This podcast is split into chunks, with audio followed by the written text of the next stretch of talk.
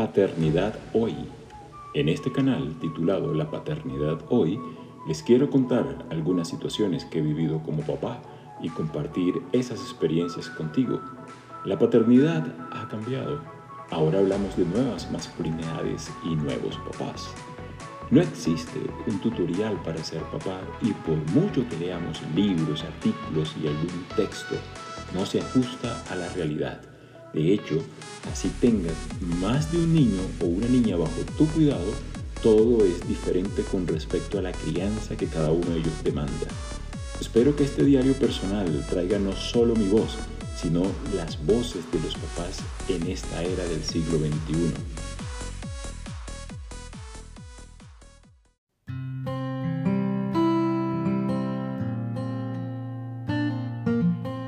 Hola, ¿qué tal? Soy Rodolfo Noriega y quiero darles una cordial bienvenida a todas las personas que me están escuchando desde cualquier lugar del mundo. Gracias por unirse a este canal sobre el diario de papás en el siglo XXI.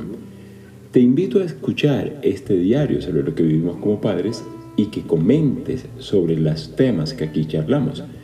Recuerda que cada semana estoy compartiendo experiencias de ser papá. En la vida de todos los padres, el compromiso con sus hijos es una parte muy importante, o diría yo, es totalmente fundamental.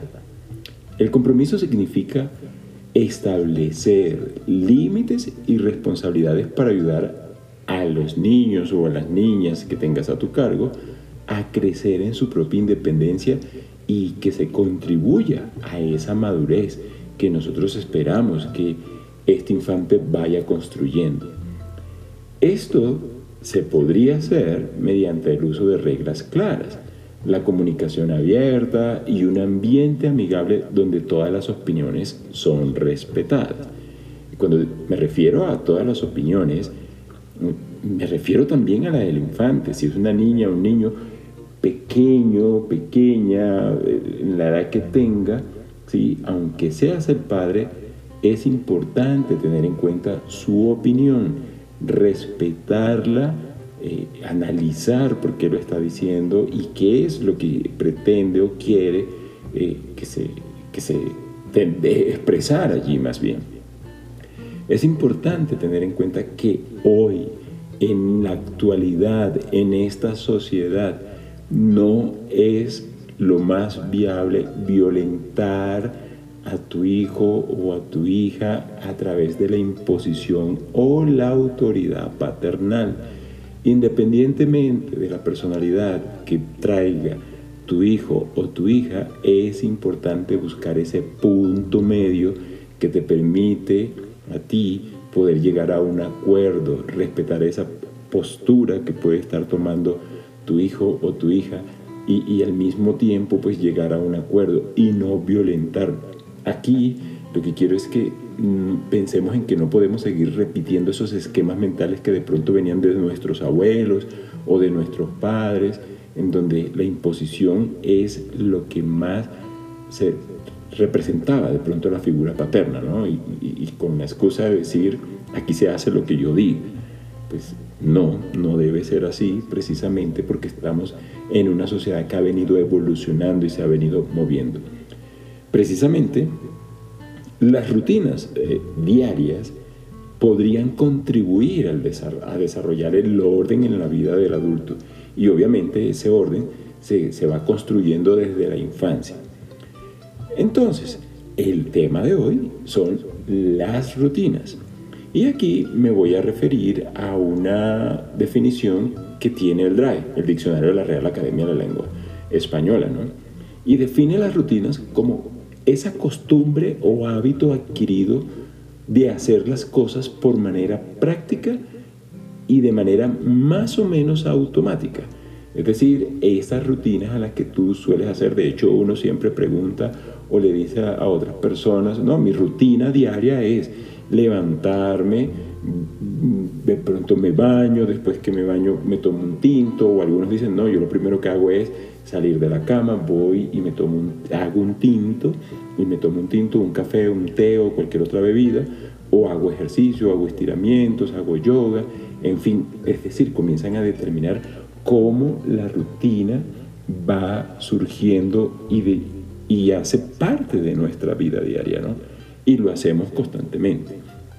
Ahora, para muchos padres, y para mí, en mi caso, la rutina con, con mi hijo podría permitirme encontrar un equilibrio entre ser demasiado estricto o excesivamente indiferente ¿no? en esa crianza que estoy, en, la que yo estoy haciendo parte.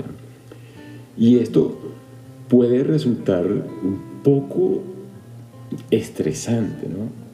Al inicio de, de, estas rutinas con las que uno empieza cuando tienes a tu hijo o a tu hija allí. ¿Y por qué en un principio es algo agobiante?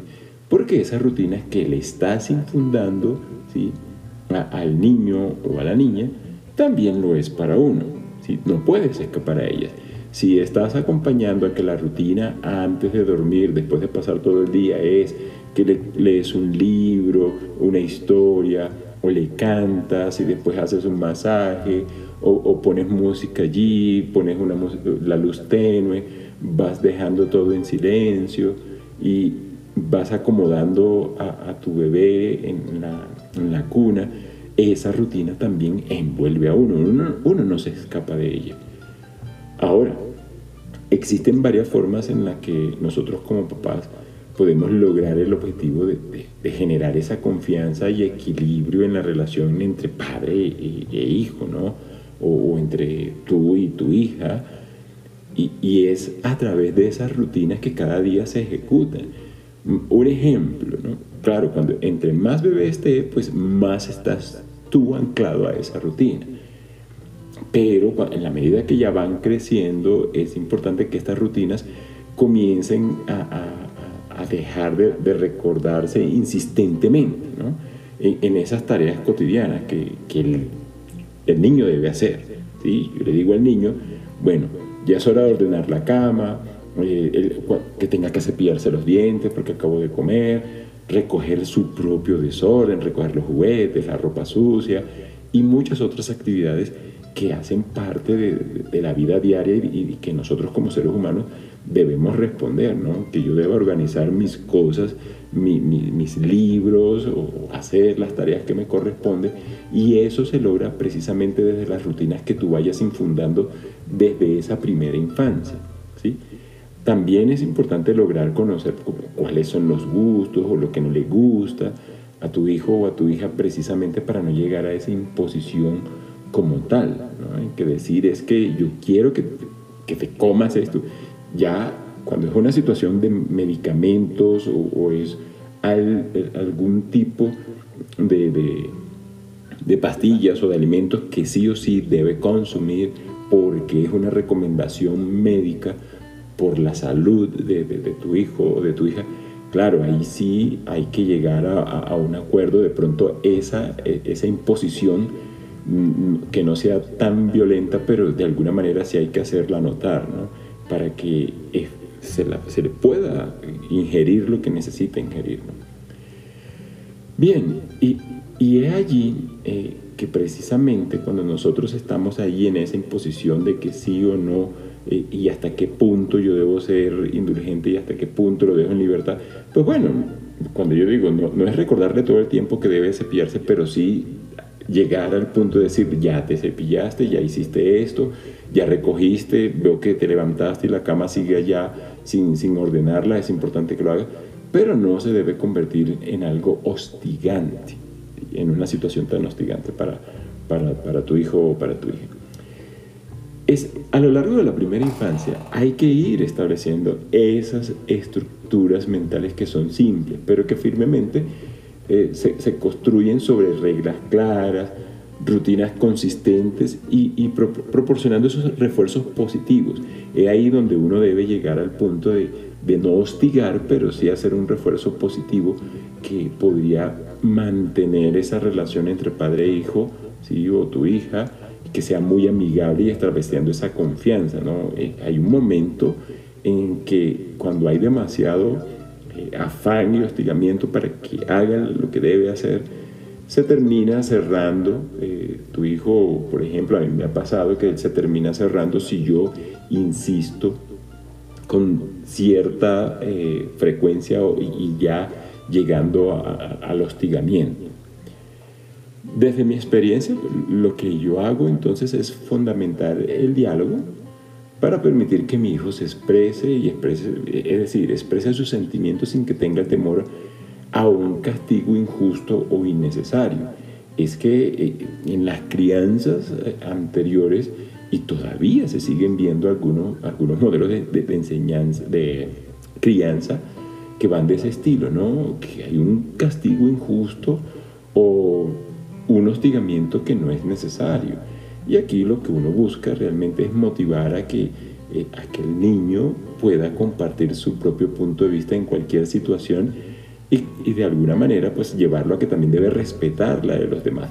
Sí es importante que se tenga en cuenta que, se tenga en cuenta que yo le digo a mi hijo que, que obviamente como papá sí ejerzo cierta autoridad porque no puedo ser demasiado descomplicado y eh, dejando de lado allí como esa responsabilidad y decir, bueno, es que él es una personita que puede hacer lo que él quiera. No, no es que él pueda hacer lo que él quiera.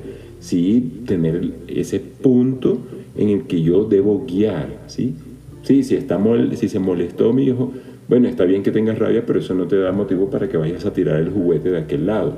Eso no es motivo para que tú vengas a romper esto que está acá. Eh, está bien que tengas rabia, pero bueno, comencemos a pensar en que debes manejar esa ira.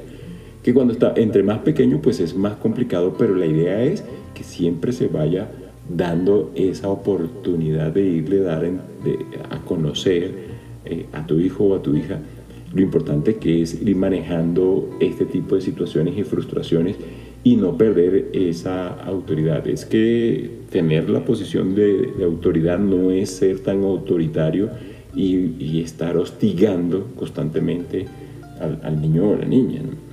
Y hay ahí que es importante recordar que aunque tiene sus propios pensamientos, también debe respetar a los demás. Y, en este caso, pues a los papás. Eh, el papá es importante que me respete y yo también pensar en que es una personita y que tampoco lo puedo estar violentando e imponiendo las cosas, es decir, llegar a un punto medio para que no se convierta en algo tan eh, abrumador ¿sí? y, y, estar proyectando de pronto futuros traumas. La idea es que se sienta acogido, respetado y al mismo tiempo pues que respete las posiciones de, de las personas que los rodean, bueno, en mi caso, como papá, pues que también respete la, la, posición que yo pueda tener, pensando siempre en que no lo estoy violentando. Esto es el tema que tenía para compartir con ustedes. Un gusto tenerlos en este canal. Gracias por escucharme y no dejes de comentar este diario personal. Y si tienes algún tema que me sugieras para exponer en el próximo capítulo, con gusto lo haré. Recuerda que les habla Rodolfo Noriega desde Bogotá, Colombia. Hasta un próximo capítulo.